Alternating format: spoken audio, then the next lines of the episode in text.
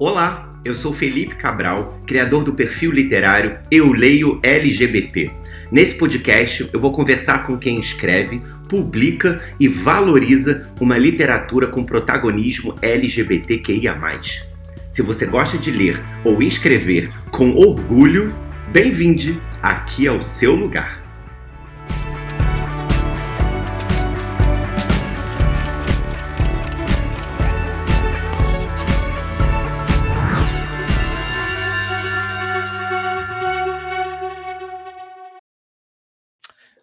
Olá a todos, sejam bem-vindos a mais um episódio aqui no podcast do Eu Leio LGBT. Esse episódio agora número 41. O podcast já quarentou, estou muito feliz por isso. Temos muitos episódios muito legais aqui. E agora, esse é o penúltimo episódio desta segunda temporada. Até vir a terceira, gente, provavelmente em 2024 porque não dá para ler todos os livros do mundo, entrevistar todos os autores do mundo aqui, mas me esforçando muito, hoje eu vou ter uma convidada especialíssima na nossa reta final aqui do podcast, porque ela tem um sucesso, tipo sucesso mesmo, da nossa literatura LGBTQIAP+. Ela, vou apresentá-la aqui antes de convidá-la, ela nasceu em Currais Novos, no Rio Grande do Norte, em 1992. Estudou publicidade na UFRN e está na internet como. Ai, eu vou dar o spoiler, meu Deus. Como arroba ilustralu. Atualmente, ela trabalha como ilustradora, faz quadrinhos e participa de projetos empolgantes para ganhar a vida, manter o juízo no lugar e alimentar Goiaba, sua gata. Gosta de escrever sobre relacionamentos, cotidiano, cidades, mas principalmente sobre pessoas e os universos que existem dentro e ao redor de todas elas. A webcomic Arlindo, publicada pela Seguinte em 2021, transformada em HQ, vencedora de melhor quadrinho na CCXP Awards e finalista do Prêmio Jabuti 2022, é uma dessas histórias e talvez a que mais a emocionou e desafiou até aqui. Então vou convidar ela, Luísa de Souza, ilustra Lu. Lu, bem-vinda! E aí, essa galera? Como é que você está? Estou muito feliz de ter você aqui, porque vamos ser sinceros, né? Arlindo é maravilhoso e eu tô louco para descobrir um pouquinho mais dessa jornada, para saber de onde tudo isso veio, assim, porque eu sei que tem campanha de financiamento coletivo, eu sei que tem versão em, em que, que não era capa dura, eu tenho capa dura, mas assim, eu sei que teve uma jornada toda. Então, para começar, eu queria começar do começo. Tá. Como e quando você começou a escrever e a ilustrar? O que veio primeiro, né? Tá. Ou se foi junto? Antes de ser uma carreira, mas veio prazer, assim. um veio primeiro. Eu, eu gostava de desenhar, rabiscar as coisas quando era criança, mas quando eu fui, tipo, indo para o ensino médio, foi ficando um pouco para lá isso. E eu gostava muito de escrever. Na verdade, antes eu desenhava, eu até desenhava porque eu tinha preguiça de escrever. Sabe a preguiça de, de ficar, ah, pensei uma coisa, vou escrever. Eu tinha muita preguiça disso. Mas. E eu brincava muito de Barbie. Eu brinquei de Barbie até muito tarde na vida, porque eu tinha preguiça de escrever. Mas quando eu comecei a escrever, eu gostava muito. Eu, eu, eu eu acho que foi meu, meu jeito de sobreviver direito ao ensino médio, que eu um professor passou um conto e eu tinha arranjado um caderno novo e aí eu comecei a escrever tipo uma novelinha no ah. lugar de fazer o conto. E aí quando eu terminei o terceiro ano, já eram quatro cadernos que rodavam as salas do ensino médio inteiro. Gente, que maravilha! Pois é, assim que eu fazia amizade na escola. Não, e, e, assim que você criou o seu público, né? Porque a galera tava no Wattpad e você tava no caderno rodando a escola, né? É, tipo isso.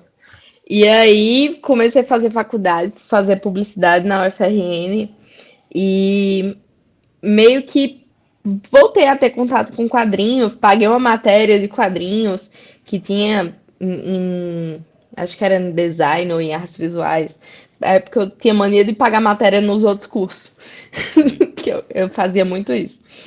É, e aí fiquei com vontade de aprender a desenhar de novo, tipo, voltar essa coisa de desenhar para fazer quadrinho.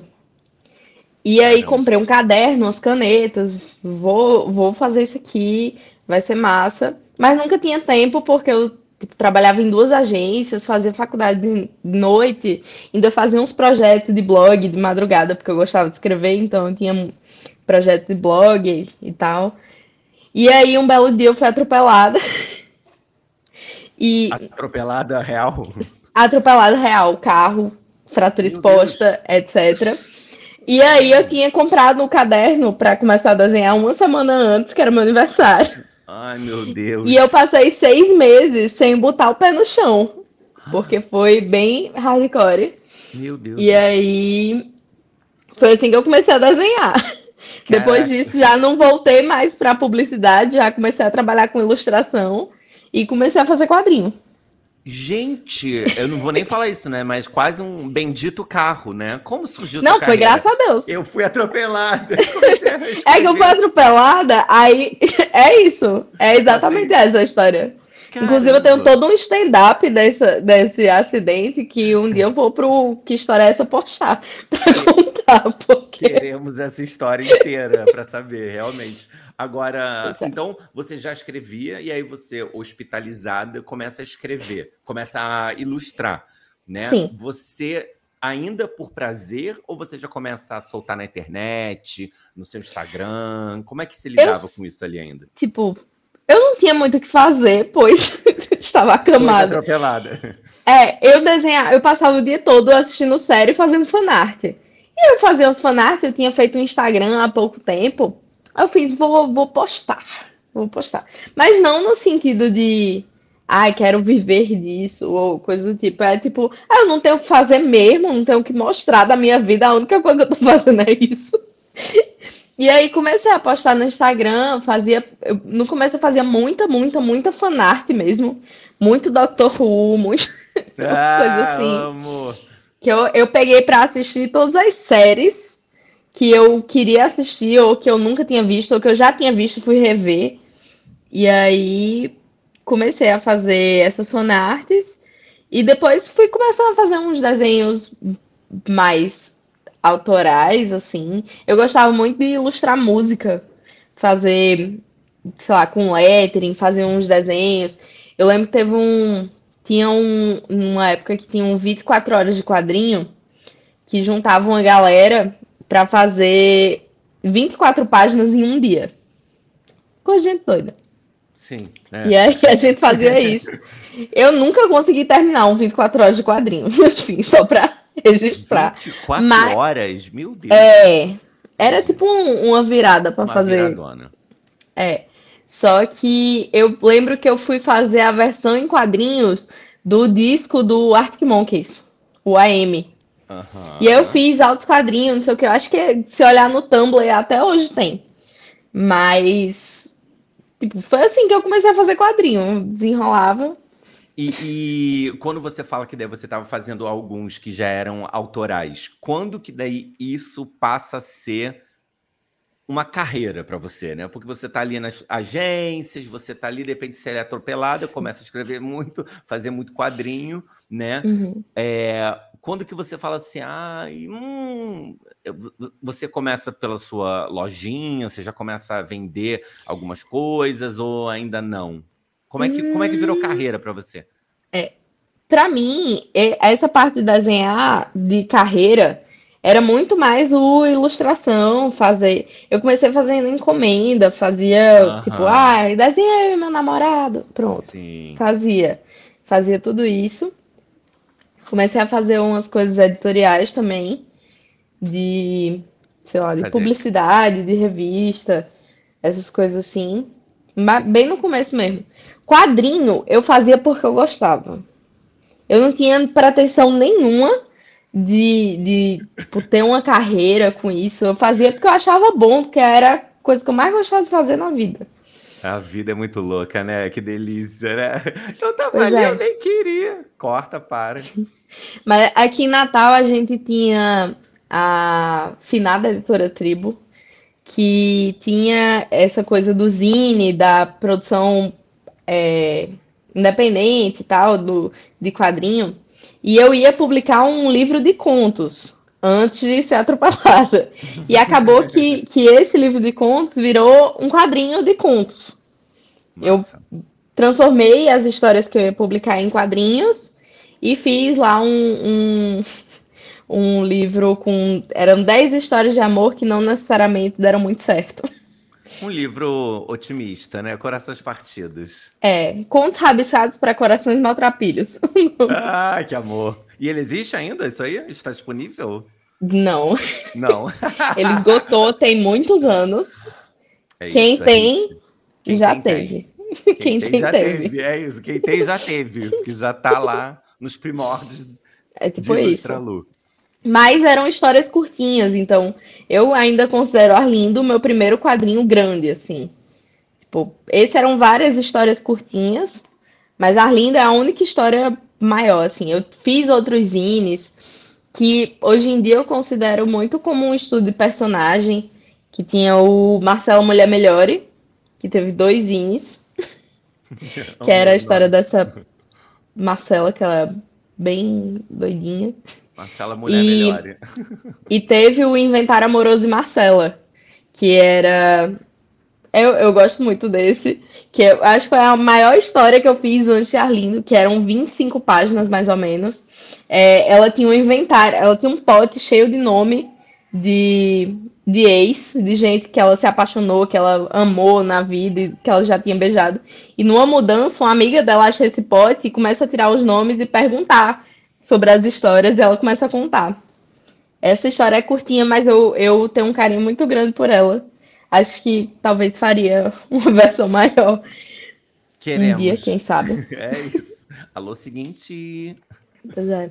E aí fazia muito zine aqui, eu e Aureliano, que eu acho que você já entrevistou a Aureliano por aqui. Maravilhoso. A gente fazia muito zine, assim, fazia, ah, vamos fazer um zine para próxima semana fazer um lançamento aqui, fazer um rolezinho e vender o zine. Aí beleza, a gente fazia e o dinheiro que entrava era para pagar o próximo zine. e por aí a gente ia. Ai, mas que maravilhoso. E o Arlindo surge depois dessas histórias que você estava fazendo. E ainda numa vibe, ah, tô escrevendo por prazer enquanto faço essas pequenas ações por encomenda? É. Ou, ou, já com uma outra visão, tipo, ah, eu acho Não, que eu, eu, eu, eu comecei a fazer Arlindo para aprender a fazer uma história grande. Meu Deus, que maravilha, gente. Eu tinha tentado fazer uma webcomic, é, acho que em 2016, 2017, chamada Os Cool Kids. E aí eu fiz ela do modo tradicionalzão. Fui lá, Fiz o roteiro inteiro, fiz os thumbnails, estudos de personagem e tal, e tal, e tal. Sabia como ia começar, meio terminar a história. E aí fiz um capítulo, lancei o zine do capítulo e tal, postei. Tá, tá na internet até hoje, eu acho. e aí fiz um capítulo e nunca mais mexi, porque eu já sabia a história toda, já tinha tomado abuso de todos os personagens. Mentira, acredito nisso. que louco. É. E aí, quando eu fui começar lindo, eu fiz. Não vou tentar seguir nada. Vou fazer um estudo de personagem, que é o que funciona para mim. E aí, toda semana eu faço uma página. Cara, que, que método muito particular, porque assim, eu como, como trabalho bastante como roteirista, assim, né? Eu uhum. acabei trazendo isso para literatura, que assim, ah, vou escrever tal história. Eu destrincho todos os capítulos, tipo assim, como começa, como acaba, quais são as reviravoltas, como cada capítulo, como eu fiz já umas novelas, então assim, qual que é o gancho de cada capítulo. Aí eu monto tudo uhum. e aí depois eu vou escrevendo e brincando tal, mas eu falo, ai, eu sei a história que eu vou navegar. Eu não consigo cogitar, tipo, ah. Eu fazia o gancho na hora. aqui é surpreendente, acabou aqui, pronto. É tipo aqui, tá. isso. É, é, porque, como era uma página por semana, eu tinha que segurar a pessoa para ler próxima semana e ainda preencher aquele momento com alguma coisa. Então, eu, eu assisti muito Malhação. Malhação vive a diferença para fazer. Muito Malhação e muito Velho Chico. Foi as duas novelas que eu mais endoideci, assim. Acompanhei, assisti, destrinchei, anotava, tipo, como fazia os, os, os cliffhangers, esses ganchinhos ganchos, de, de final de episódio. E principalmente Malhação, que era mais curto, eu acho que combinava com a ideia de página, sei lá, fazer só uma página. E aí eu ia de uma página para outra. Do Arlindo. Caraca. Sim. E aí você foi soltando, ou não? Ia soltando assim? online, né? Você ia liber... Não, eu fazia no dia né? de postar. Isso. Você... eu fazia no dia de postar. Eu fazia de manhã, postava de noite, e assim que eu ganhei Às vezes... os prêmios, foi assim. É, às vezes eu postava, falt... eu, eu começava a fazer a página faltando uma hora para postar. Gente. Porque tinha horário, tinha, eu tinha horas, eu tinha metas. É no, no, começo eu passava o dia inteiro, um dia inteiro para fazer uma página, porque eu estava me acostumando com a dinâmica. Uhum. No final eu fazia uma hora, bora lá. E se não tivesse a página no horário, tinha que ter duas. Quando Meu... isso. Caraca, é isso. Manter. Bom, mas bem ou mal. Eu fazia uma gincana contra mim mesmo. Com certeza. Com... E você ganhou, você ganhou na luta, né? Na loucura. Faltou uma é, tipo hora, não isso. deu. Amanhã são duas. E se não Exato. semana, semana que vem é um livro que eu vou dar para você. Exato. E na época do Big Brother, teve um, o, o, quando passou a pandemia, começou a pandemia, que tinha o, o, Big Brother da Manu Gavassi, se saísse quem eu queria, eu fazia mais umas três páginas. Mentira. Inclusive é um easter egg muito bom de Arlindo, tem uma página que tem Babu, Prior e Manu Gavassi como figurantes. Gente, ó, eu Se alguém quiser achar aí, fica à vontade. Eu irei achar, com certeza, porque esse Big Brother. Agora, você falou uma coisa interessante que eu nem tinha me hum. tocado. O livro sai pela seguinte em 2021. Quando, se você tava é, nessa de Big Brother ainda, o Big Brother da Manu foi o Big Brother que, no meio do Big Brother, o Thiago falou da pandemia. Então, Sim. você estava nesse processo e aí você continuou escrevendo na pandemia. Sim. o Arlindo. Como que foi, tipo, o que, que mudou nessa sua rotina? Porque, assim, foi um momento muito desesperador para você também ficar numa pressão, né? Assim, isso foi um meio uma boia salva-vida, tipo, te ajudou? Com certeza. Mas com certeza. Que nem desenhar com a perna quebrada, que eu não podia sair de casa do mesmo jeito. É, eu acho que foi meio que a mesma a mesma lógica, assim. Eu comecei a postar Arlindo, a fazer Arlindo e postar em 1 de janeiro de 2019. Aham. Uhum. E aí eu fazia uma página por semana. E aí, quando começou a pandemia, no lugar de ser uma, eu fazia duas. Era uma na terça e uma na quinta. Eita. Porque, porque antes da pandemia, eu ia. Eu, eu tinha sido é, escalada para o Arte da Palavra do Sesc e eu ia vi viajar o Brasil inteiro, dando curso de desenho, não sei o quê. E aí passei de não ficar nem um mês inteiro dentro de casa pra ficar em casa o dia inteiro. E aí o que é que eu tinha pra fazer? Eu tinha Arlindo. E aí a galera tava lendo, gostando e tal. Eu fiz, não, vou aumentar o número de páginas aqui. E aí a frequência começou a ser maior duas páginas por semana e quando tinha algum, alguém que eu queria que saísse o Big Brother, eu fazia, galera, vota aí que se fulaninho sair, eu faço mais duas no sábado. A chantagem da artista, o, o incentivo, né? Tipo assim, ó. É tipo isso. Agora, o, Votem no BBB. O Renato, que tá assistindo aqui, falou: Arlindo foi um bote salva-vidas que salvou todo mundo coletivamente durante a pandemia. Fofo, né? É, é muito essa sensação que eu tive enquanto eu estava postando, porque Arlindo é uma história que fala muito sobre esses encontros e você encontrar sua família é, nos seus amigos, você encontrar esse amor, esse acolhimento até fora de casa. Então, era muito doido porque muita gente na pandemia, gente que passava o dia inteiro trabalhando e chegava em casa só tipo de noite, teve que passar o dia inteiro em casa com familiares que às vezes eram homofóbicos, assim como o pai de Arlindo. Então, eu acho que era um, um alívio e um abraço para muita gente. Assim como era para mim, que eu tava sozinha em casa. Caramba, você passou tempo. sozinha. É, foi. foi. Foi bem duro mesmo essa pandemia. Agora, é, agora, então você, tudo bem, tá ali no Arlindo, soltando, começa a pandemia, já estamos em 2020, você soltando duas vezes por semana. Qual foi o caminho para a publicação dele física? Não foi direto na, na seguinte, ou foi? Não. não, né? Como é que foi? O plano, quando eu comecei, eu queria que virasse livro, eu ia fazer independente ia fazer financiamento coletivo uhum. e ia tentar a vida né? na coisa do, do financiamento. Só que quando chegou ali, eu não lembro exatamente que mês foi, teve a Flip Hop de 2020. Que foi que virtual, né? Foi virtual. Uhum. E aí me chamaram para participar de uma mesa sobre é, escrever para jovens. E aí eu tava lá nessa mesa, e aí o pessoal que organiza o Flip Hop, que é a galera da seguinte, é, fez, gente, o que é que tá acontecendo? Porque quando as pessoas iam se inscrever para assistir, elas tinham que colocar qual era a mesa que elas mais queriam ver. Uhum. E as pessoas começaram a botar muito. Eu quero ver a mesa de Arlindo, a mesa de Arlindo, a mesa de Arlindo, a mesa vai ter Arlindo.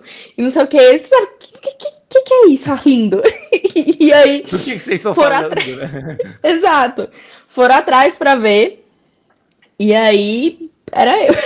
era eu com, com minha eu. historinha do Twitter, que já estava toda publicada no Twitter, quase. Mas que tava ali levando os gays pra internet. Verdade. toda semana. Verdade. E aí.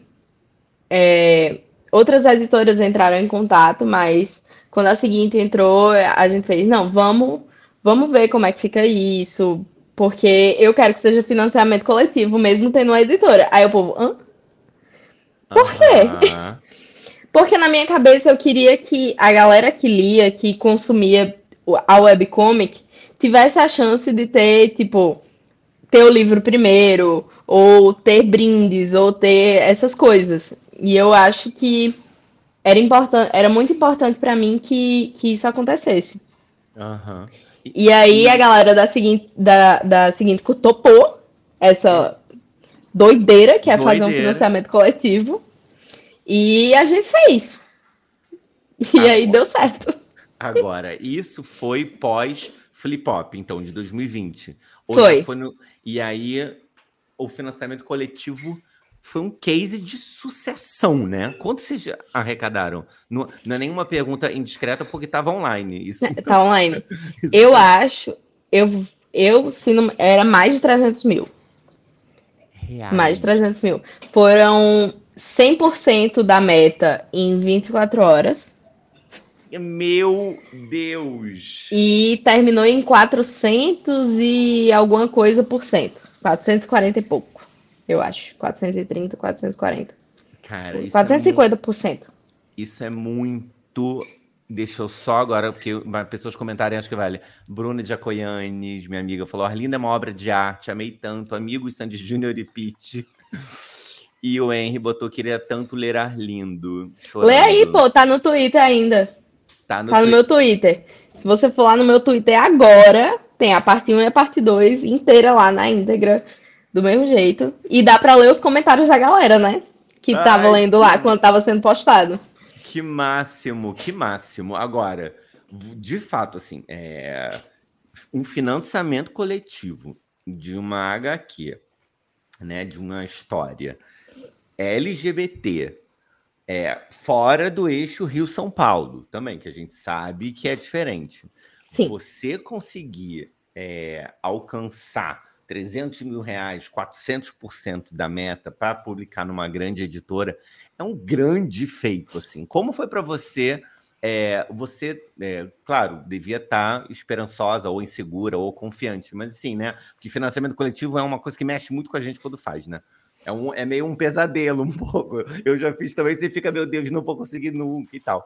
Como que foi quando você bateu 100% no primeiro dia, assim? Como, como que foi para você viver? Eu chorei momento, muito. Né? Uhum. eu chorei muito. É... eu chorei muito. Mas eu, eu também participei de toda a campanha. Assim, eu fiz o planejamento da campanha. Olha aqui o dado oficial. Olha, ó, dados. Obrigado, dados. Jackson. Jackson Jaques, a gente maravilhoso aqui. 380 mil reais arrecadados e a meta, né, 455% da meta, tipo... Na sei. época foi o maior de quadrinhos que o Catarse já teve. Eu não duvido, nem um pouco, óbvio.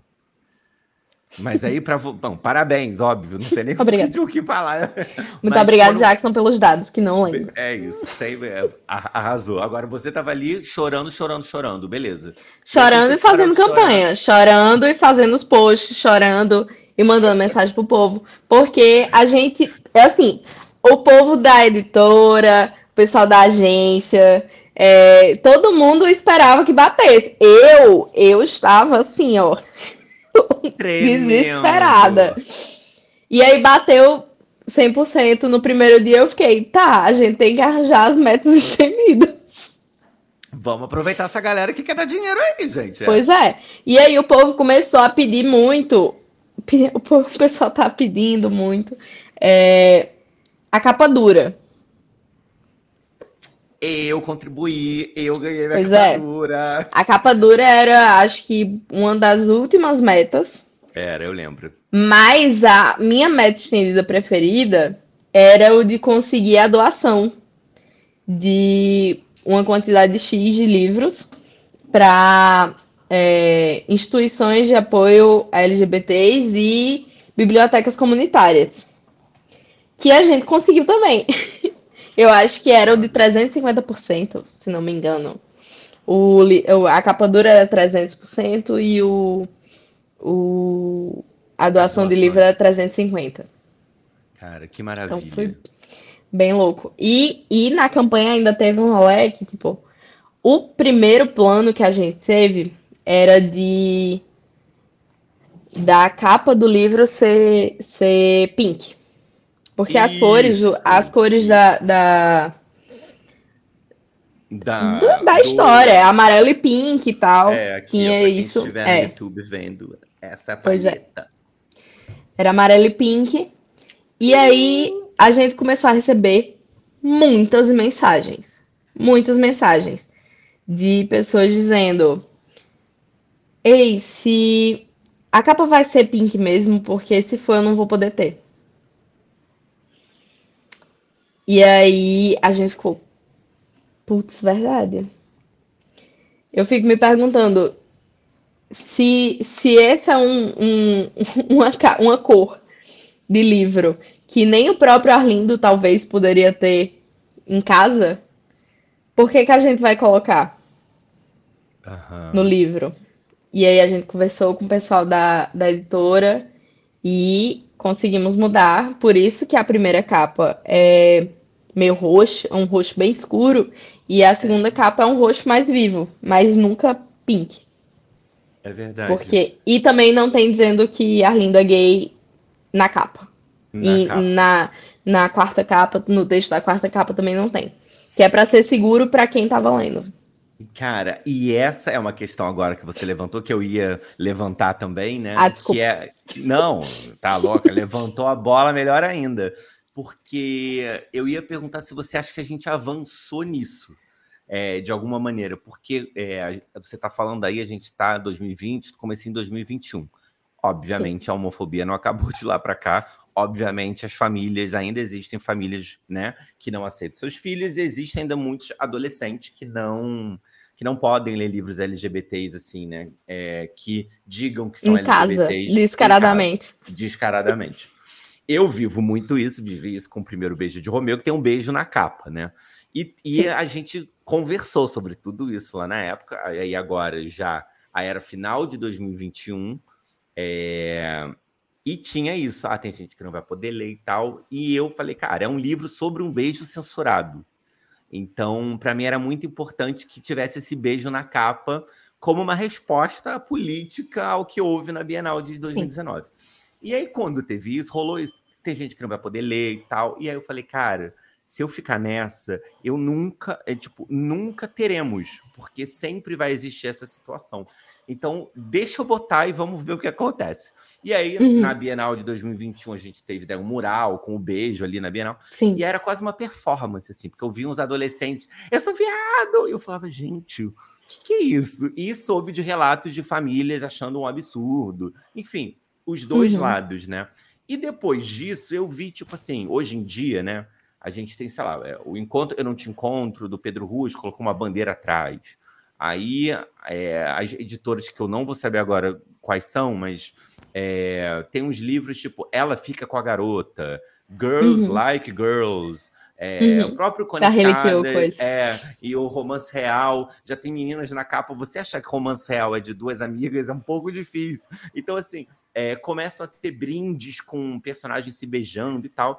E eu olhei e falei, cara, será que a gente avançou alguma coisa? Ou um mercado editorial tá meio que tipo assim, ah, agora vai, sabe? Agora a gente tá botando e vamos ver o que, que acontece. Porque a preocupação existe ainda, né? Uhum. Mas tá um movimento um pouco diferente agora, eu acho. O que, você acha? É, eu acho que assim. É muito uma questão de qual é o público que você quer alcançar, é, qual é o, o tipo de, de livro também. Eu acho que tem essa diferença. Assim, eu acho muito importante que existam livros que ah, botam a bandeirona gay, o povo se beijando na capa. Eu, eu sou totalmente entusiasta, inclusive faço ilustrações e levo para as é. feiras justamente para isso. No, no seu Mas... Tá ali também vários desenhos. é, pois é. Faço, faço muito gosto, mas eu acho que existem tipo livros e livros. Arlindo é uma história que pede é, o meu plano para Arlindo é que chegue em quem precisa chegar. Uhum. E se, Arlindos, se né, ter também. uma capa. Exato, chegue em Arlindos.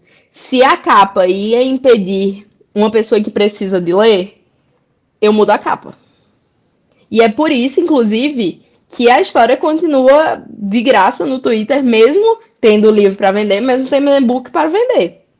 Gente, aliás, Cara, nossa, você arrasou muito agora nisso, mas eu tô agora também com dúvidas, porque realmente, quando o Henry mandou aqui, queria tanto ler lindo, a primeira coisa que vem é não posso ler, né? Mesmo sem ele falar, Sim. a gente pensa, não posso ler pela minha família. A segunda que a gente pensa Ou não é, tenho dinheiro para comprar. O, exatamente, que é, ah, não, mas daí você não pode ler o físico, tem o e-book. Mas às vezes o e-book na Amazon vai estar tá mais caro do que o físico, porque é uma é uma, é uma conta maluca de vez em quando que acontece.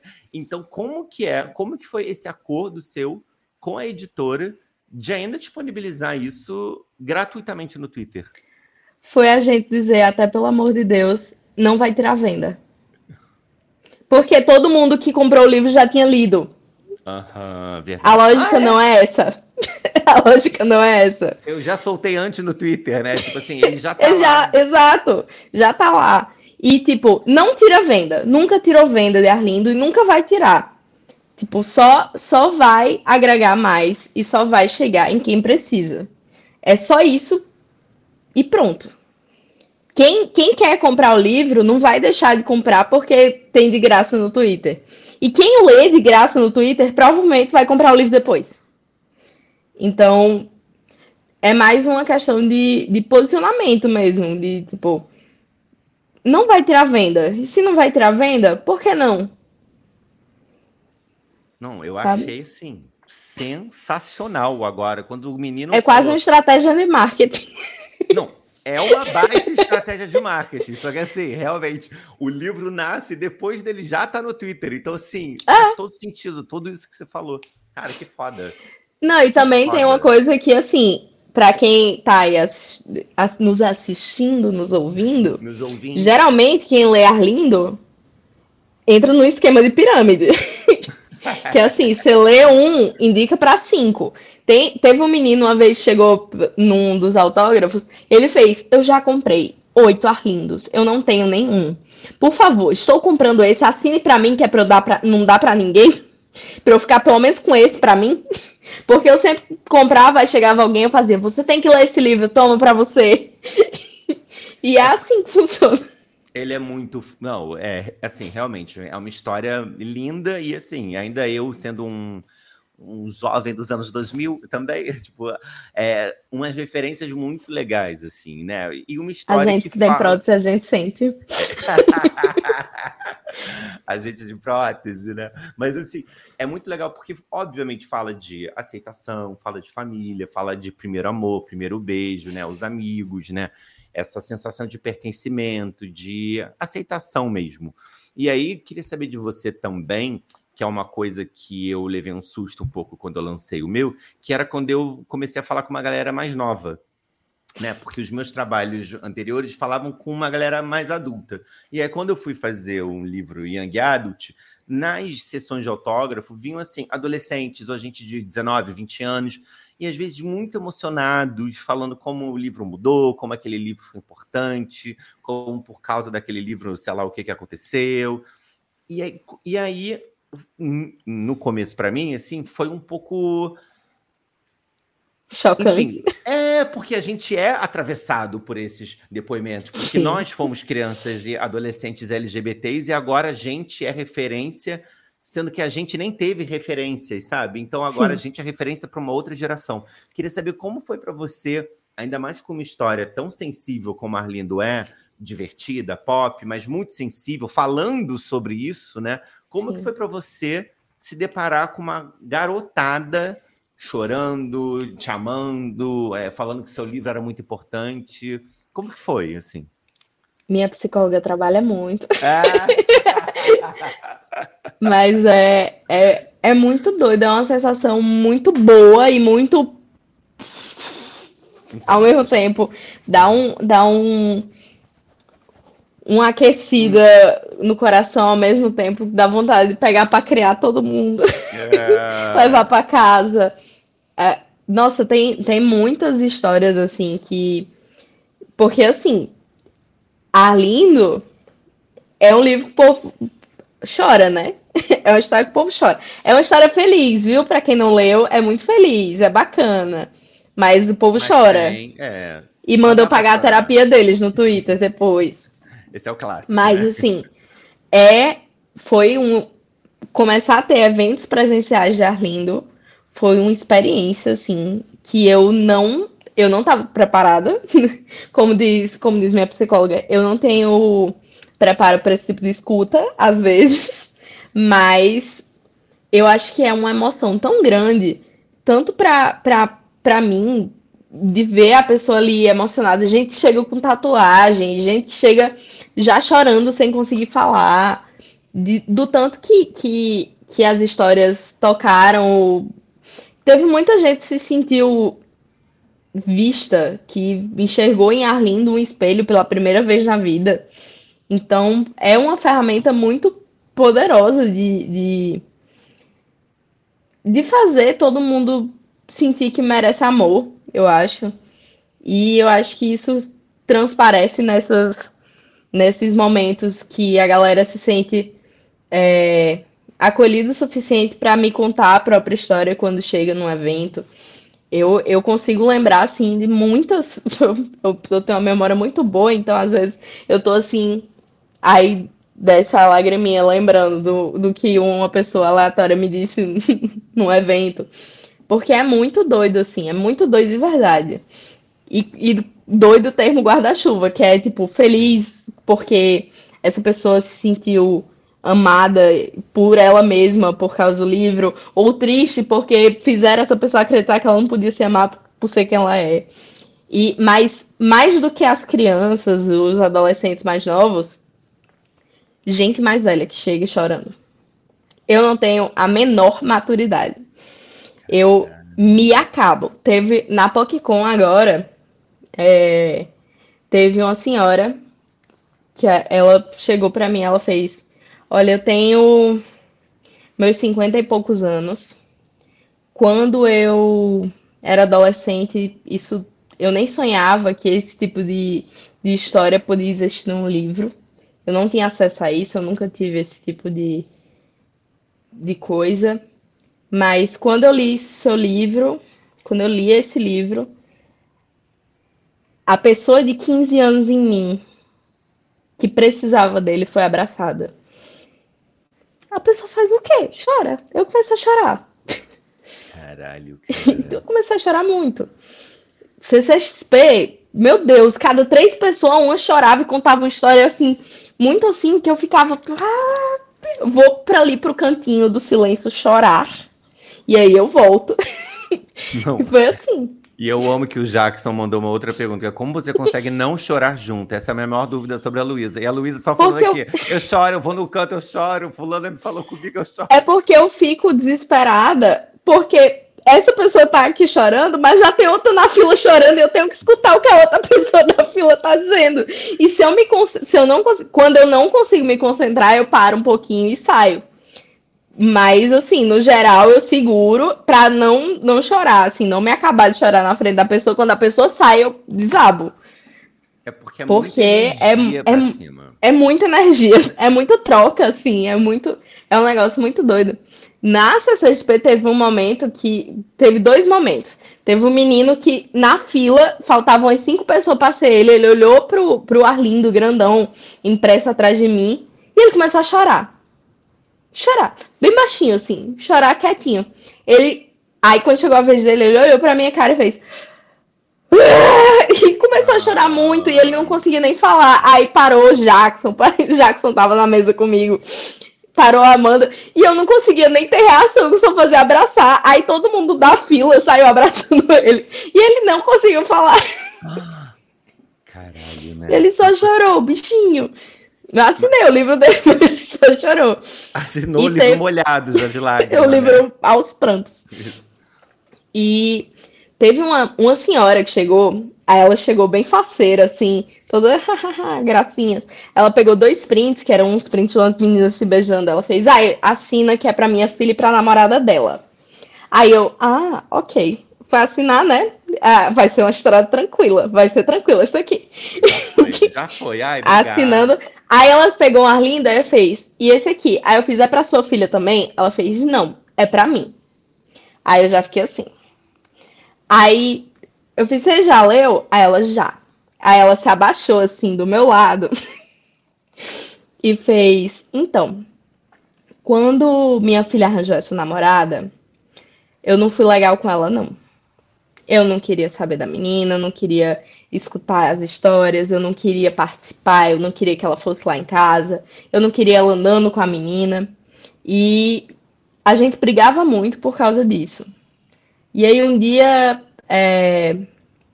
um dia minha filha chegou com seu livro e me deu para eu ler. E eu li. E eu vim aqui comprar um para mim e pedir para você assinar e lhe agradecer porque hoje eu sou amiga da minha filha. O podcast vai acabar aqui pra gente não chorar, gente. eu já tô chorando, porque eu me lembro Deus dessas coisas e eu. É, é assim. E é pei, pei, pei, pei, pei. É tipo uma pessoa depois da outra, uma pessoa depois da outra. E às vezes é muito assim, que eu, tipo, eu tenho que parar um pouco pra ir chorar no canto.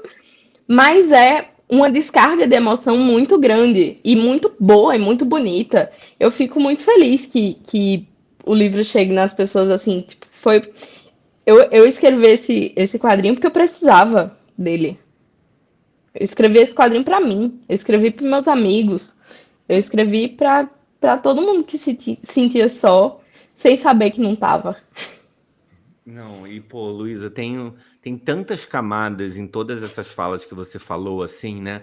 Que eu acho que. É, primeiro, que tem uma, tem uma coisa muito legal para a gente pensar que é você é uma autora nacional, né? E, tipo assim, essa é uma história brasileira tendo essa repercussão.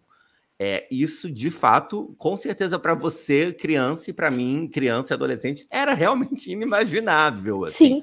É, e eu lia muito de bi, assim, Turma da Mônica, por exemplo, até hoje não tem um, um, LGBT na Turma da Mônica. E aí eu fico pensando, caraca, e se tivesse, tipo, e se o Cebolinha tivesse um amigo gay? Será que minha vida seria a mesma, sabe? Eu acho que eu seria acho que eu teria me entendido muito diferente. Todo mundo rezando ali pelo chaveco, mas?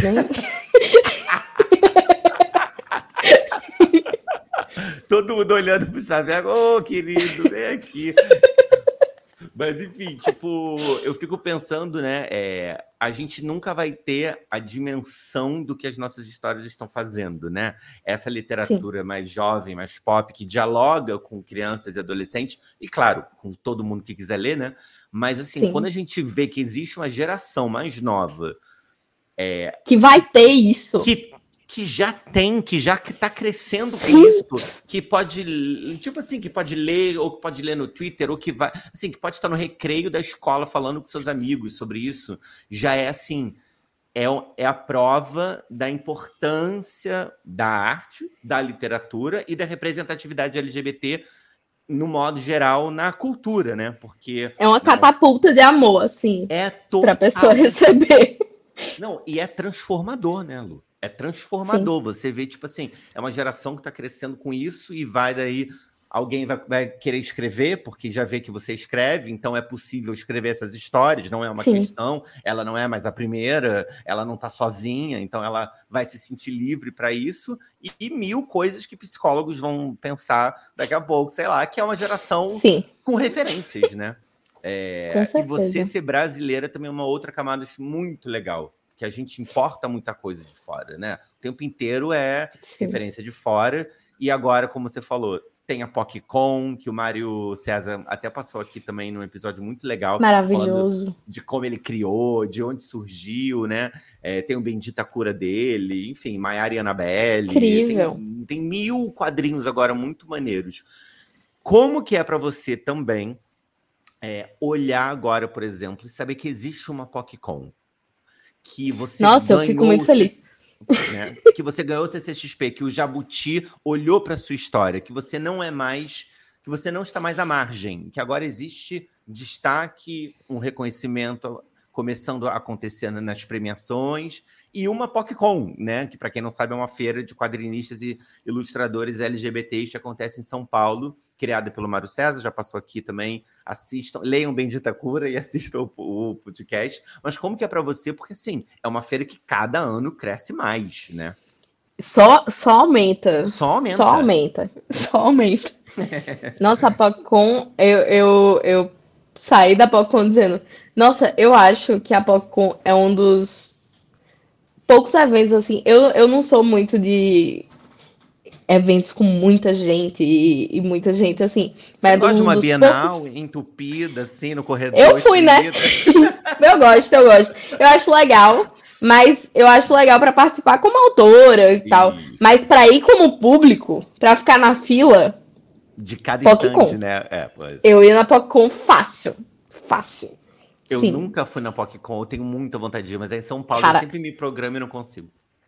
É lindo, é lindo. A PocCon é linda. Assim, tudo na PocCon é, é bonito. Você olha para o lado, você vê gente que nem você. Você olha para frente da, da, do stand, você vê gente que nem você. Você olha para as mesas e para os desenhos que estão nas mesas e você vê gente como você. É, é incrível. É incrível. Não, e, é, e, é, um movimento muito importante, né? Porque de fato valoriza. Sim e dá visibilidade para muitos ilustradores e artistas, quadrinistas LGBTs Sim. que estão ali. Quando eu olho no lá, Twitter, Instagram, que fica tendo a cobertura de amigos marcando e tal, eu olho e falo: cara, olha que maneiro tudo isso. Você sente também que as grandes editoras, né? Porque quando a gente Sim. fala também ali da PocCon, a gente está majoritariamente também ainda falando de um mercado independente, de artistas que se vendem nas suas redes que estão ali batalhando esse espaço mais comercialzão. Você acha que as grandes uhum. editoras ainda estão atrasadas? Quer dizer, estão atrasadas, com certeza. Mas você acha que tá que tá alguma semente aí de umas mudanças ou quadrinho ainda é uma questão mais à parte à parte? Tá indo romance primeiro e quadrinho por último? O que, que você acha? Não sei. Eu acho que eu acho que as empresas vão para onde está o dinheiro, né? E se tem uma galera que tem dinheiro. no geral, Eu o Pink Money, o Pink Money, ele, ele é uma moeda valorizada hoje em dia. Dinheirinho então eu vejo né? muito disso, o dinheirinho rosa indo para sendo buscado por várias fontes. Então, eu acho que é um mercado que só tende a crescer, no geral, como mercado mesmo.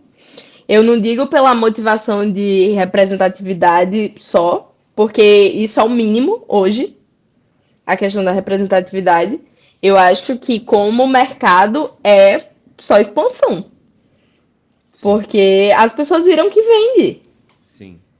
Sim, quando uma PopCon nesse... tá, tá, cheia, né? Você fala, Exato, lotada. Não é cheio. É, é dando volta a fila. É mas, mas, mas, foi muito maneiro, por exemplo, é, esse ano, quer dizer, no ano passado, é, o John Cito, que ilustrou uhum. a minha capa, tava lá na PocCom. E aí eu falei com a galera Esse Record. ano também, estava do meu lado. Uhum. E aí eu falei com a galera Record, assim, eu falei, cara, pô, tem a PocCom e tal, e pô, a gente tem livro com ilustração dele.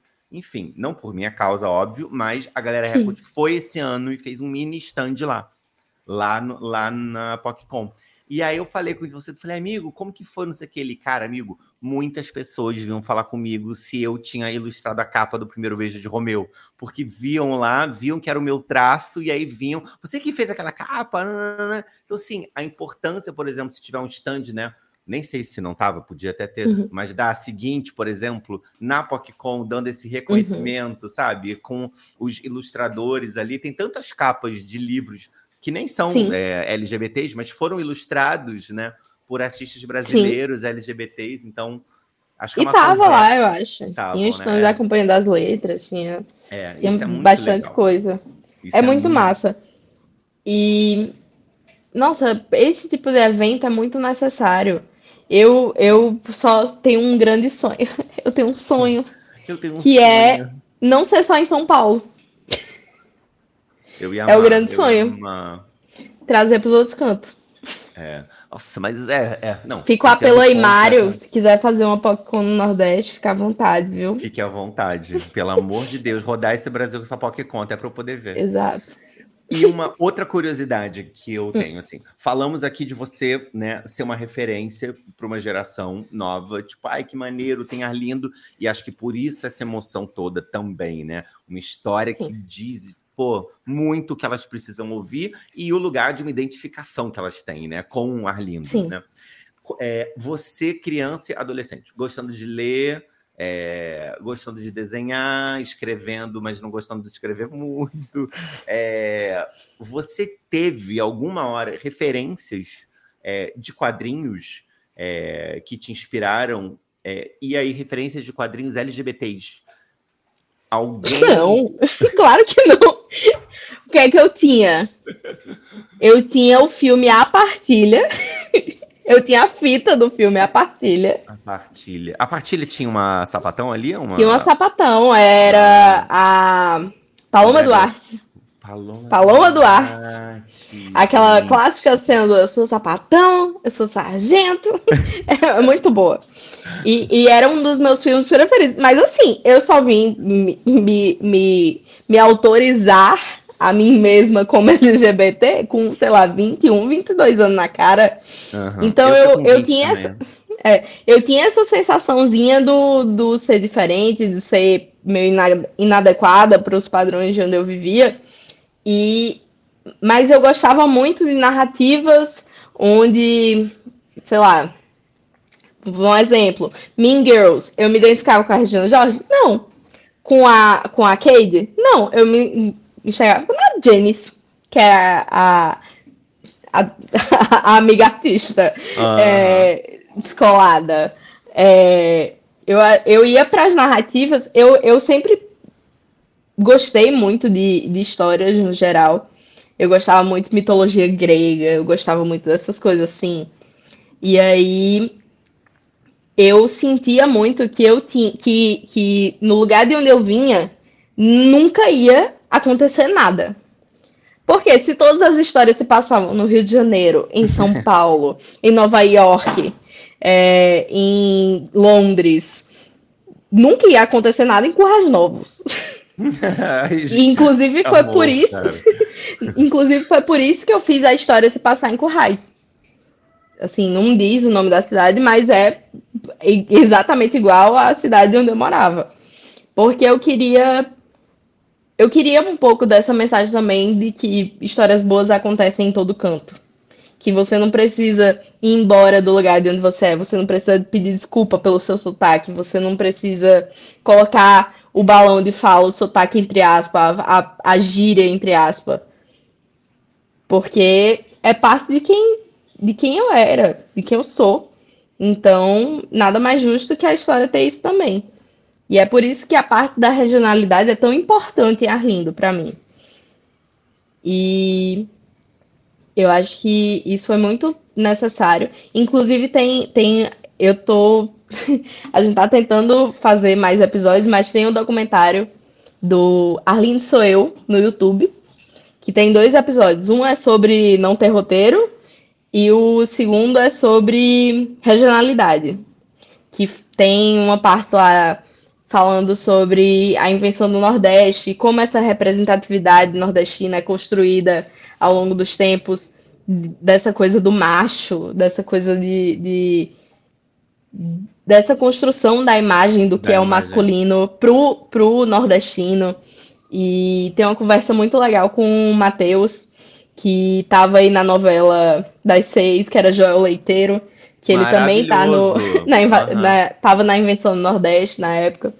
Então, quem quiser ver, tem no YouTube também, com tradução para Libras, audiodescrição, tem tudo lá. Vamos ver. Que maravilha. E agora, para a gente começar as nossas considerações finais, que, que ainda tem mais duas coisas que eu quero saber. Uma é, é Arlindo vai virar uma animação. Você já anunciou Sim. também. É, como que foi esse processo? Em que pé que ele está? Onde que a gente pode esperar ele? Podemos esperar ele para o YouTube? Podemos esperar ele para o cinema? Podemos esperar ele para o streaming? Isso ainda é segredo, não pode falar, tá tudo certo. Mas é, a gente, é, como que tá isso? Como que surgiu isso? A gente está começando o processo de produção. É, o contrato de opção está com a Birdo, que é uma produtora de animação incrível. É, e a gente foi selecionado para os pitches do MIFA, no Festival de Anense, que é um dos maiores festivais de animação do mundo, talvez o maior de animação. Que a gente foi selecionado entre, sei lá, 600 pessoas para uma vaga, 600 projetos para uma vaga, tá para tentar lá apresentar para os empresários e tal, para conseguir financiamento. Então a gente está no comecinho do, do processo, mas já, já tem desenvolvimento, já tem várias coisas e eu só posso dizer que vai ser muito lindo e que eu vou chorar ah. muito. e eu acho que vocês também. Vamos chorar com certeza. Não vejo a hora de ver isso animado. Nossa, fiquei muito feliz com essa notícia. Muito legal. E e muito curioso e legal também que tenha virado uma adaptação cinematográfica, né? Vai virar como uhum. animação uhum. e que não tenha virado Sim. um live action, né? Isso Sim. também foi uma escolha sua? Sim, eu pedi até pelo amor de Deus para não ser live action, porque eu acho que ia perder um pouco da leveza da história se não fosse desenho. E, e, animação é bom demais, gente. É bom demais. tem é que ter mais demais. animação. A live action já tem muito. Siga. e agora. Pode ter os dois, mas é acho isso. que eu prefiro animação. Na... Vamos nascer essa animação, depois comprem os direitos, eu ganho Exato. mais dinheiro. É isso. A Bruna mandou uma outra pergunta que era a minha última, que é óbvio, que eu sempre faço, que é o que vem por aí, né? A Bruna perguntou: alguma próxima HQ sua no forno? Hashtag ansiosa. Tem HQ no forno. E isso é tudo que eu posso dizer. Ah! que ódio! Mas é. É história boa, é história boa. Eu ah, juro a vocês. Tá juro. Tá bom. Vocês vão gostar. É... Eu, eu tô gostando muito de fazer. Ah, eu quero. Tá bom, bom. Então, então tá ótimo. Então já sabemos que no futuro é, Luísa não se aposentou. Temos não. novas histórias, então. Eu tenho, eu tenho ideia para muitos quadrinhos, eu só tenho que ser uma pessoa focada em fazer um de cada vez. Sei bem, sei bem. É, é aquele assim, gente, o livro não vai se escrever sozinho, né? É aquele aquela coisinha chata Sim. do escritor que é tipo, ah, eu quero tanto um livro, cadê? Tem que escrever. quero é tanto é, tipo, lançar um livro. Na verdade, na minha cabeça, é como se todos os personagens de cada um dos livros estivessem falando sozinho ao, ao, o tempo inteiro. E aí, momentos. É, Bruna insistiu, para quando? Já pode alguma? Não estou autorizada a falar nada. Nada. É, o que sabemos Beijo, é é, eu amo que o agente manda dois olhinhos, que é tipo assim, pode ser lido como que legal o que vem aí e estou de olho, não abra sua boca para a gente não pagar multa contratual. Mas é tipo enfim, Lu, Amei o nosso papo, amei saber mais sobre a sua rotina, amei saber mais como o Arlindo surgiu na pandemia com financiamento, a capa rosa, a capa azul, gente chorando na fila, boneco do Arlindo Grande, animação que vem aí. Acho que foi um apanhado muito legal para a gente, é, para quem está escutando também, que ama tanto essa história, saber um pouquinho mais de como e de onde ela surgiu. Para quem está aqui assistindo o podcast no YouTube, esse é Arlindo, tem capa dura, mas Sim. tem e-book, tem no Twitter de graça também. Mas... E tem capa cartão também. E tem capa brochura. Cartão. É belíssimo, inclusive eu acho muito bonito o rosto dessa capa e da outra. É tudo muito lindo, assim.